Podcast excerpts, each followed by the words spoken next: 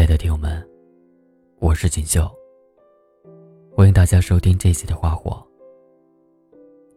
今天要跟大家分享一篇来自《花火》杂志的文章，名字叫《春风掠过柳叶，你曾笑得无邪》。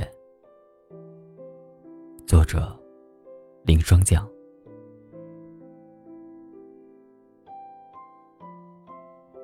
谁也不知道，爱最初到底是以什么样的方式出现的。对我来说，爱最初的样子叫做自卑。十六岁的男孩，自卑可以来自于很多方面。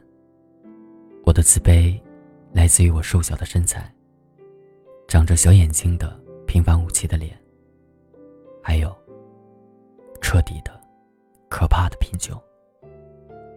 一贫如洗都不足以形容我的窘迫。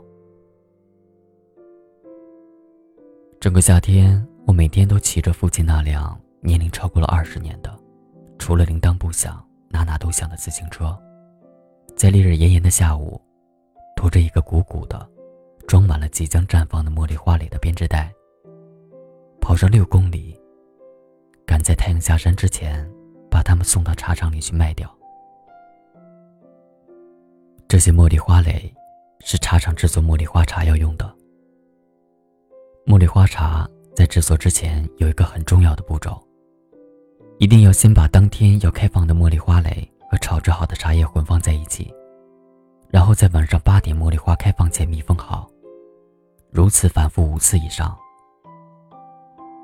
待茉莉花的清香与甜蜜都被茶叶吸收，再把已经开放的茉莉花。一朵一朵的剪出丢弃，将带有浓郁的茉莉花香气的茶叶再次烘焙后，清雅幽香的茉莉花茶才算真正形成。所以在骑车之前，从早上太阳出来开始，我就弯着腰在茉莉田里开始摘今天要开放的茉莉花蕾。汗水湿透了我的衣服。太阳在晒干，然后再湿透，再晒干。很多次，我以为自己会中暑，但我总是没有。我的眼睛盯着茉莉花丛中最洁白的花蕾，用因为每天掐茉莉花蕾而发硬发黑的指甲把它们摘下来，小心翼翼地放在篮子里，最后一篮一篮地倒进编织袋，直至装满。一朵茉莉花蕾的重量大概是半克，一千朵茉莉花蕾大约五百克，而五百克茉莉花蕾卖五块钱。我不知道是谁发明的茉莉花茶，但我对这代表了美好香气与流行时尚的词，充满了复杂的感情。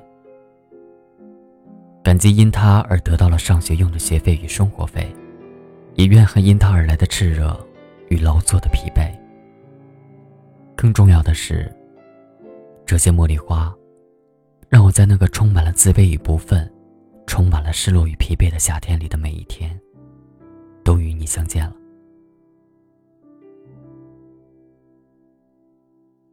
林默，我作为一个白茉莉花的贫穷少年，最初的自卑，来自于你。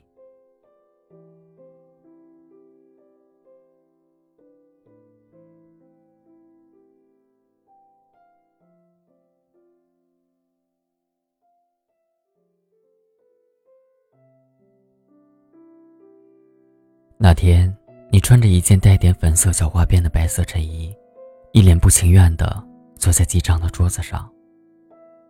穿着皮质蝴蝶结凉鞋的脚，因为无聊与不情愿，一下一下地踢着桌腿。你的皮肤细白的惊人，晶亮而漆黑的眼睛，闪着不耐烦的光，一副恨不得马上站起来，飞身离开的样子。旁边。正在为茉莉花称重的，与林厂长相熟的人问道：“林厂长，今天怎么是令千金记账啊？林夫人呢？”你厚道和善的父亲呵呵的笑：“我就这么个宝贝女儿，想让她学点事儿。”那时候的茉莉镇虽然还没有成为闻名全国的茉莉花茶都，但是，你极具商业眼光的父亲，已经因为茉莉花茶赚了钱。据说，作为他的独生女儿的你，大多数时间都和保姆在城里生活上学，只有年节才能与忙于茶厂生意的父母见上一面。你自然是骄横的，所以，十六岁的这一年，你的父母忽然觉得应该好好教育你，于是把你带在身边，强迫你学习制作茉莉花茶的工艺，所以，你的身上充满着城里女孩的娇贵气，脸上也充满着对我们这样因为冒着烈日摘茉莉花、卖茉莉花，而浑身散发着臭汗味的花农们的不耐和厌烦。你的美与你的冷，完美的成为了你独特的气质，像一根恶狠狠的刺破了我的贫穷的刺，逼得我站在你面前报账取钱的时候，光张着嘴，竟说不出话来。你转头去问你的父亲：“爸，这小孩的是多少斤啊？”正忙碌的他没有听到，于是你站起来走过去问。在你站起来的瞬间，我只听到脑袋里嗡的响了一声。然后，我久盼不来的中暑终于降临。我倒在地上前，看到你吓得呀了一声，远远的跳开了一步。那时候的你，个子很高，足足比发育迟缓的我高了大半个头，所以，你叫我这小孩儿。后来，我看到一句话，是这样说的：“我一遇到你，就觉得自己低到了尘埃里。”深以为然。林默，我一遇到你，就觉得自己低到了尘埃里。不，也许低到了地表之下。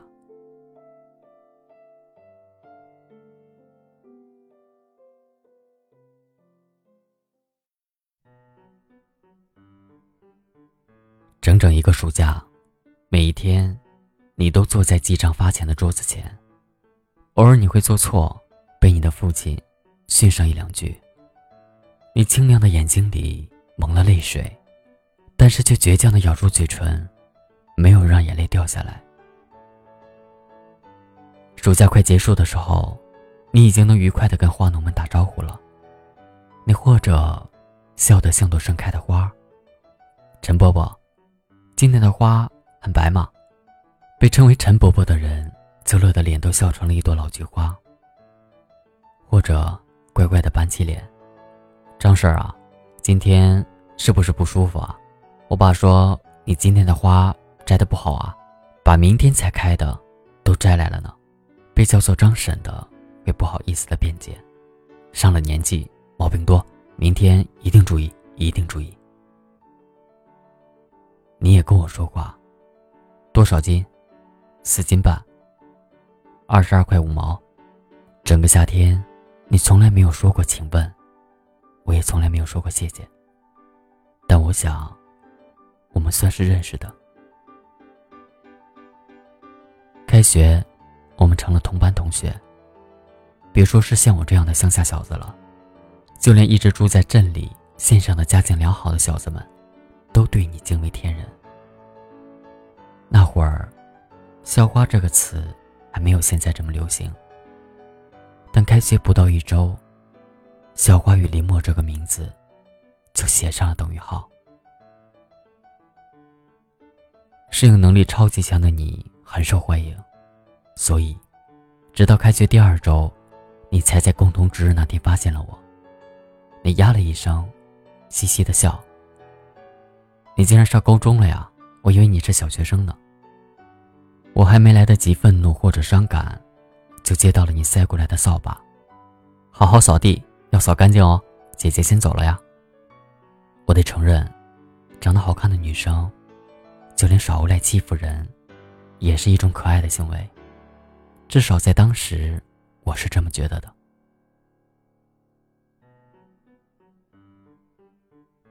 林默，你知道吗？你甩着马尾跑出教室的背影，让我在后来的一生里，都对扎马尾的女孩，有着源自于你的好感。我不知道这叫做爱屋及乌，还是积习难改。高一的期中考试，我考了第一，你考了第二。人长得好看，家境又好，成绩还厉害的女生。如果当时流行“女神”这个词，那当然非你莫属了。对于我比你还高了十分的第一名，你小有不忿，拉了张椅子坐在我对面，问我：“喂，小孩像我这样在城里各大补习班混过的，考个第一、第二不算个什么事儿。可你整天都去摘茉莉花，是怎么考的第一？没作弊吧？”我慌慌张张的摇了摇头，张开嘴，却不知道要说什么。你又拍了一下桌子，站起来哼了一声。我就知道问不出什么，算了，我再多报一个班吧。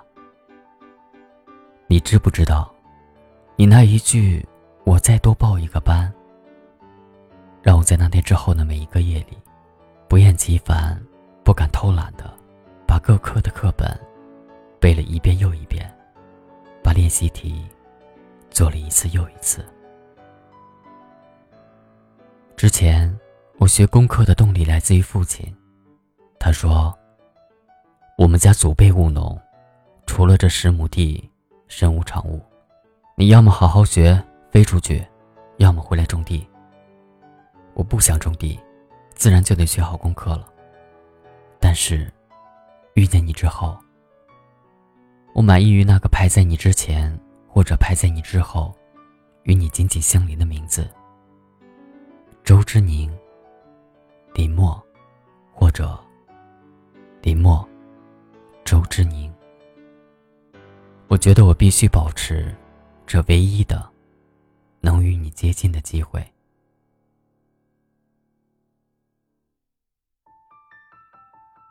所以，林默。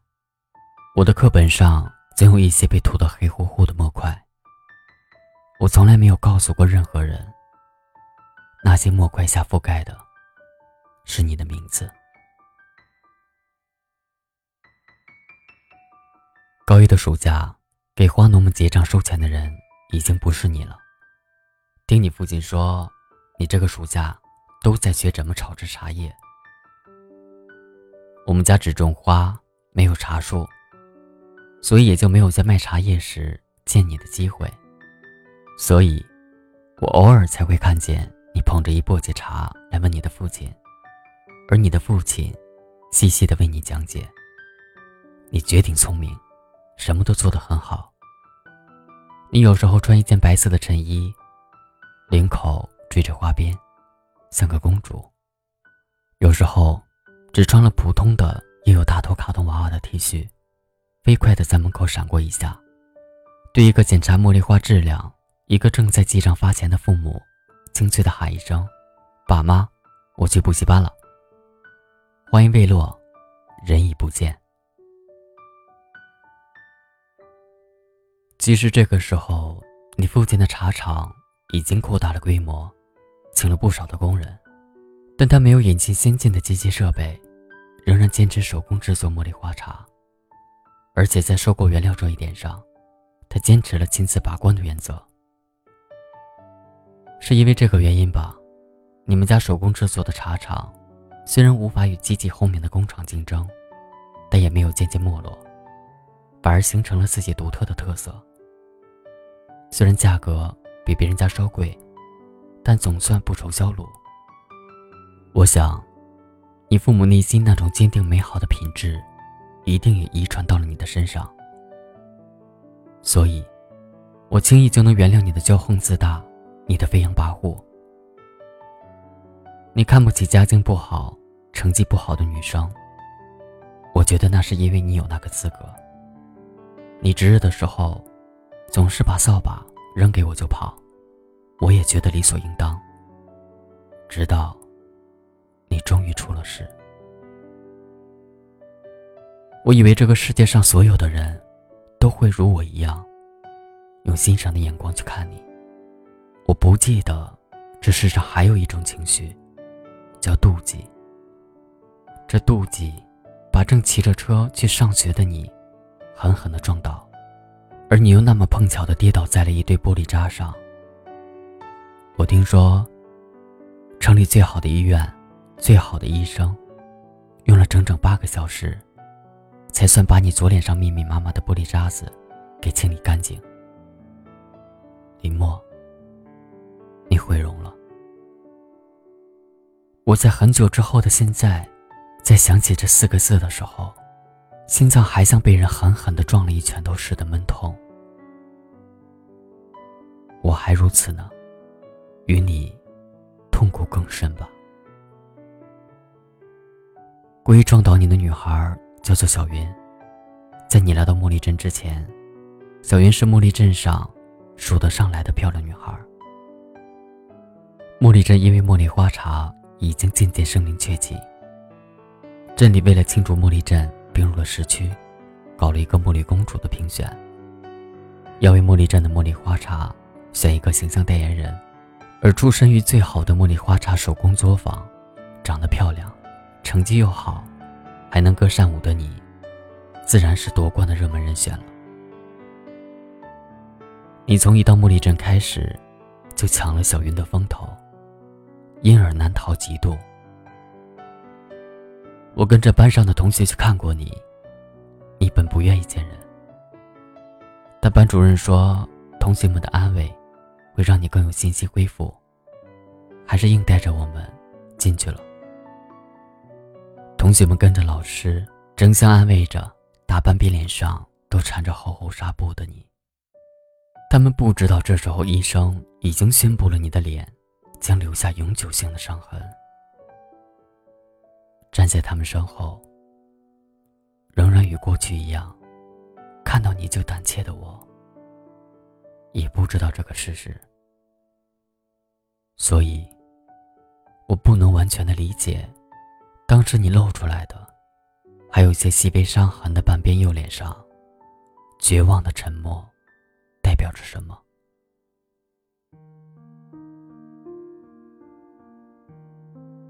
在兵荒马乱于书本、卷子以及各种模拟考试的高三，你退学了。退学手续是你的父亲来办的。出事后，你再也没有在众人的面前出现过。我在一个漆黑的深夜，敲开了小云教室的门，把小云书桌上所有的书和资料，全部打包到学校后面的小树林里，点着了。第二天早上，小云差点在教室里哭晕过去。但是，同情他的人很少。也许，他伤害了你而得到的那个茉莉公主的称呼，其实并没有他想象的那么好。但是林默，我虽然对那个评选没有什么好感，但如果茉莉公主是你，我想，我，你，甚至整个茉莉镇，可能都会不一样。只恨往事如昨，却没有如果。整个高三的暑假，我根本不关心自己考得怎么样，我只关心一件事：今天我能不能见到你？每天我都坚持摘最好最白的茉莉花，送到已经在残酷的商业竞争中缩小成家庭作坊的你家去。那时候，已经成为茉莉花之都的茉莉镇，已经有了很多专门制作茉莉花茶的工厂。他们收购茉莉花蕾的时候，没有你们家那么讲究，但价钱却出得更高，所以愿意把茉莉花卖给你们家的花农已经很少了。而且，因为茉莉花的种植更辛苦，产量却更低，在玫瑰花茶。菊花茶之类兴起的时候，许多茉莉花被拔掉，花田则另外种起了玫瑰花或者菊花。但我们家的十亩地，在我与父亲的坚持下，都还种着茉莉花。因为茉莉花更少，反而珍贵起来，收购茉莉花的价钱每天都在攀升。所以，很多时候，送茉莉花礼去你们家的，都只有我一个人。这一年，你的父母因为事业的没落，也因为你，苍老了许多。他们知道我是你的同学，却不知道我有多想见你一面。有一天，你的父亲对我说：“小伙子，明天别送过来了。明天开始，我们不做了。”这一年的我，虽然顶着高考沉重的压力，身高却飞快的蹿到了近一百八十公分。我幼稚的心无法适应我长得太快的身高，所以我整个夏天都有点跌跌撞撞的。你父亲这么对我说的时候，我猛然站起来，先是撞歪了桌子，然后被椅子绊倒。就像我第一次见到你那天，因为中暑，晕倒在你面前一样。我再次在你的面前跌倒，你出现了。你的马尾不见了，长而厚重的头发披散下来，刻意的遮住了戴着大口罩的脸。你出世十六个月零二十一天后，我终于再见到了你。我无法掩饰自己的惊慌失措，甚至忘记了要从地上爬起来。所以，当时也不能理解你眼睛里闪过的深深的受伤的眼神。我想，我的高个子，还有我虽然黑，但是因为忽然长高，而变得有些俊秀的脸，让忽然遭遇人生巨变的你，感觉到受伤了。那种受伤的感觉，我也感受过。在美的让我快呼吸不过来的你，叫我小孩的时候，林默，我真后悔，后悔当时没有懂。我当时说了什么来着？琴声低下到口不择言的我，居然大叫：“林默都这样了，你们怎么能说不做就不做？”在我话音刚落的同时，我听到了什么东西，再次碎裂成渣的痛苦尖叫。那也许是你好不容易拼凑起来的勇气与自尊。那一天之后，我再也没有见过你。我仍然每天往你家院子送最好的茉莉花蕾，每一朵。都是我每天花费七八个小时精心摘选下来的。你的父母有时候收，有时候不收。你们家为了治疗你的伤口，倾尽家财，不断奔走，已经不能保持每天制作茉莉花茶了。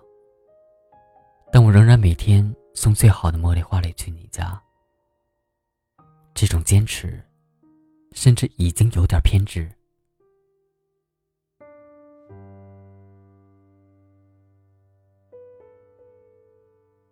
我怕自己上学之后，父母不能每天坚持送花去邻家，于是嘱咐了两个幼小的妹妹。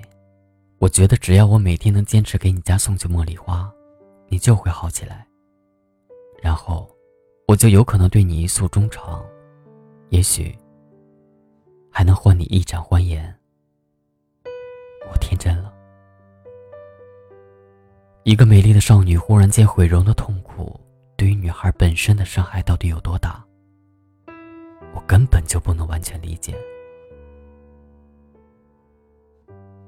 我以为是因为，在我的心里，不管你变成什么样子，都一样的美。而事实上却是，你始终无法接受自己毁容的样子，终于日渐颓废。大一寒假回家。听说你交了男友，是茉莉镇上最出名的一个小混混。我见过你坐在他机车后面的样子，你穿着一身皮衣，头发染成了狂野的红色，仍然刻意的遮住了有伤的半边脸，而另外半边脸化着妖艳的妆，看起来很酷。我想当时的你并不是特别的喜欢他，只是你迫切的想证明自己。很多次，我想去问你，你有没有看到我？我喜欢你已经很久。你喜欢一个一百八十三公分，并且渐渐有了些现在流行的单眼皮美男的样子的我吗？林墨，我很后悔我没有去问。如若我去问，即便在你被容貌毁灭的慈悲面前，我仍来得及在岁月里，慢慢的缝补好。你心上的伤口，就如同后来的他，慢慢的让你的伤口愈合一样。我错失了机会。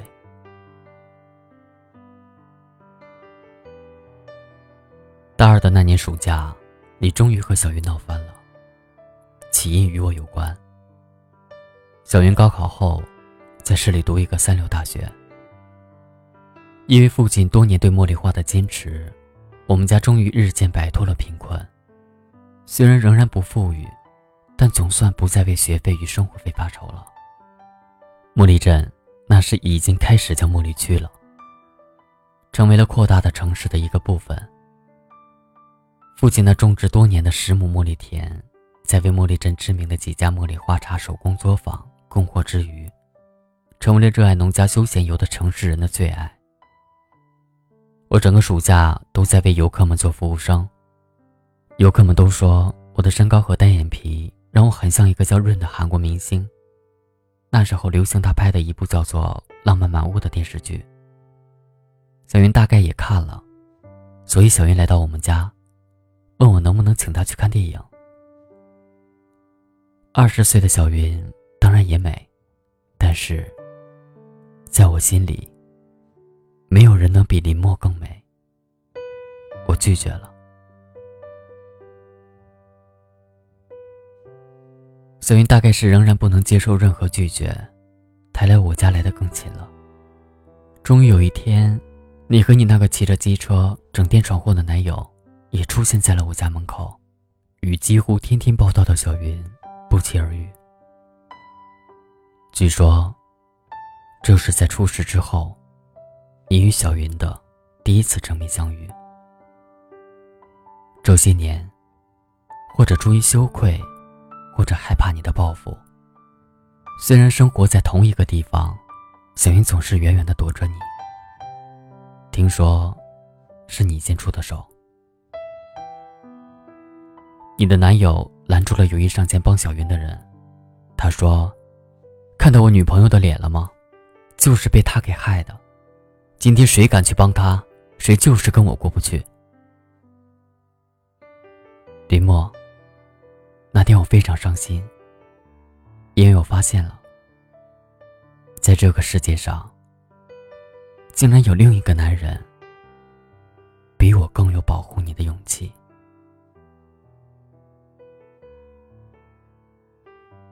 我被无比巨大的失落感袭击了。大三的寒假和暑假。我都没有回家。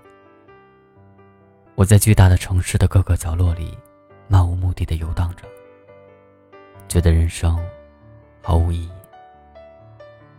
大三的期末，四个科目我挂了三科。我像一个叛逆期迟到的孩子，失意的挥霍着时光。我跌跌撞撞的毕业的时候，你终于结婚了。听到这个消息的时候，我的心里被愤恨快速而狠毒的挖了一个大洞。我怨恨你，你怎么可以那么堕落，随随便便就嫁给了一个小混混？我怨恨小云，如果不是他那么狠，害你没了半边美丽的脸，你怎么会喜欢上那个混混？我更怨恨我自己。我明明比那个混混习惯你更早，为什么没有拿出告白的勇气？为什么明明有那么多对你说的机会？明明这么多年见了你那么多次，却始终该死的每次都欲言又止。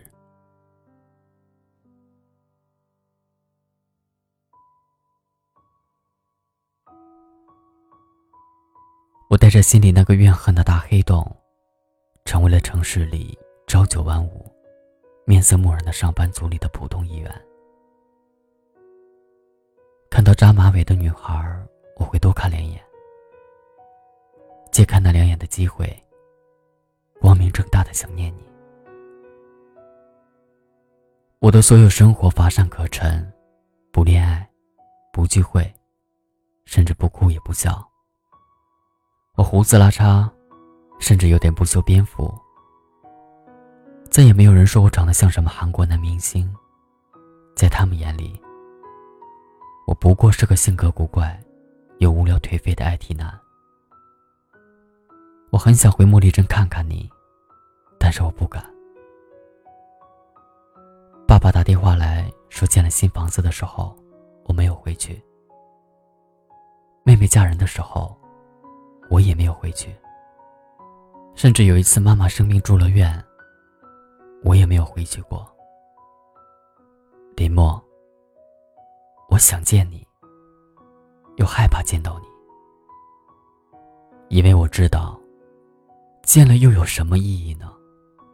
你已经是另一个男人的妻子，尽管我对他多有不屑，但毕竟。他已经成为了你的丈夫，仅仅这一点，他就已经比我强大太多了。奇怪吧？我想念你的方式，竟然是不提、不问、不听，并且尽量不去想你。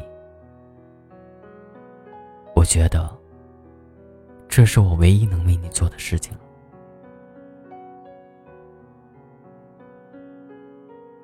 三十岁那年，母亲实在是想我了，便不远千里来找我。在我乱糟糟的居所里住了几天。那几天，她一边收拾，一边絮絮叨叨的说着关于茉莉镇的事儿。她说，在结婚的第三年，你的丈夫就在一场事故中，因为失血过多过世了。因为没有孩子。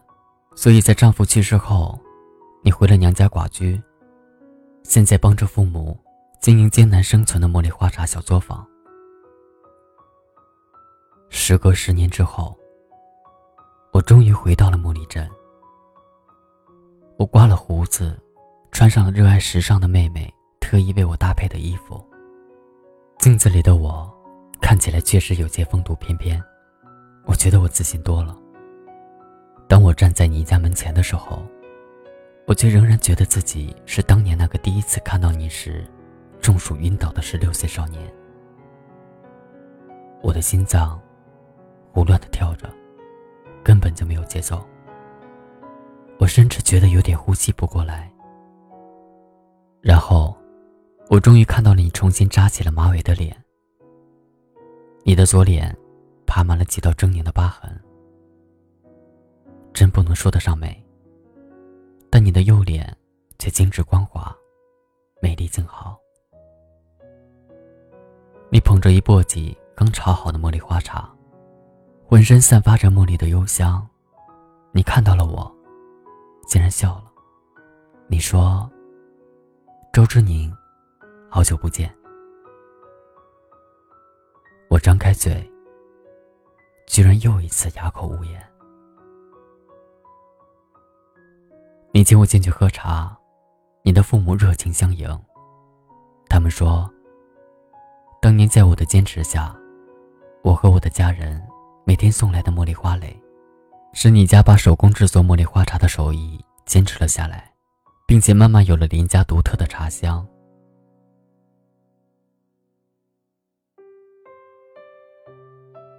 现在林氏茉莉花茶虽然产量低，但因为全手工制作而保持了绝对好的质量。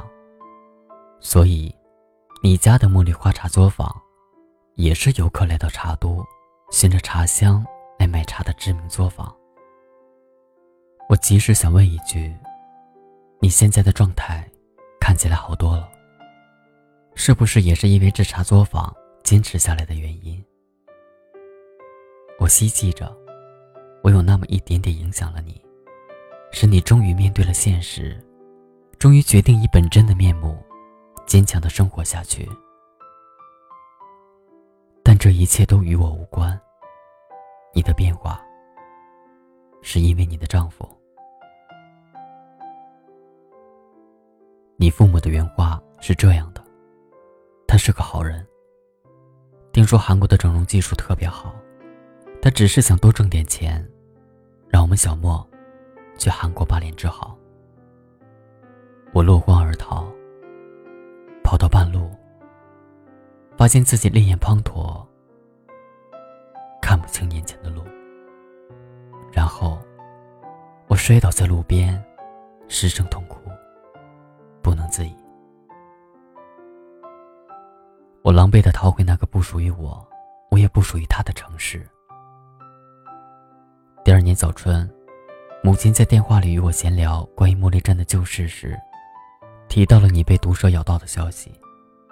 他说：“林家作坊的茉莉花茶，是全茉莉镇最好的，因为你总是追求好的极致。你为了制作更好更香的茉莉花茶，远行到深山里，去采一种特别的茶叶。归途中，被一条竹叶青咬了。”还滚落了山崖。我跑回茉莉镇的样子，几近连滚带爬。我到了医院的时候，又来迟了。你断了一只手，一条腿。原本就伤痕累累的左脸，又添了新伤。但你的脸，并不狼狈，反而保持着安静而美好的微笑。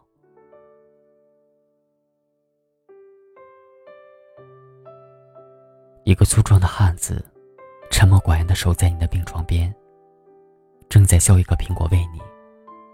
看起来那么粗鲁的一个人，却能细巧地把苹果仔细地削了皮，去了核，切成大小适中的小块，送到你的嘴里。你一边吃，一边问他：“你现在是不是更丑？”他腼腆地笑，他说。从来不觉得你丑，我竟不敢进去，真不敢进去了。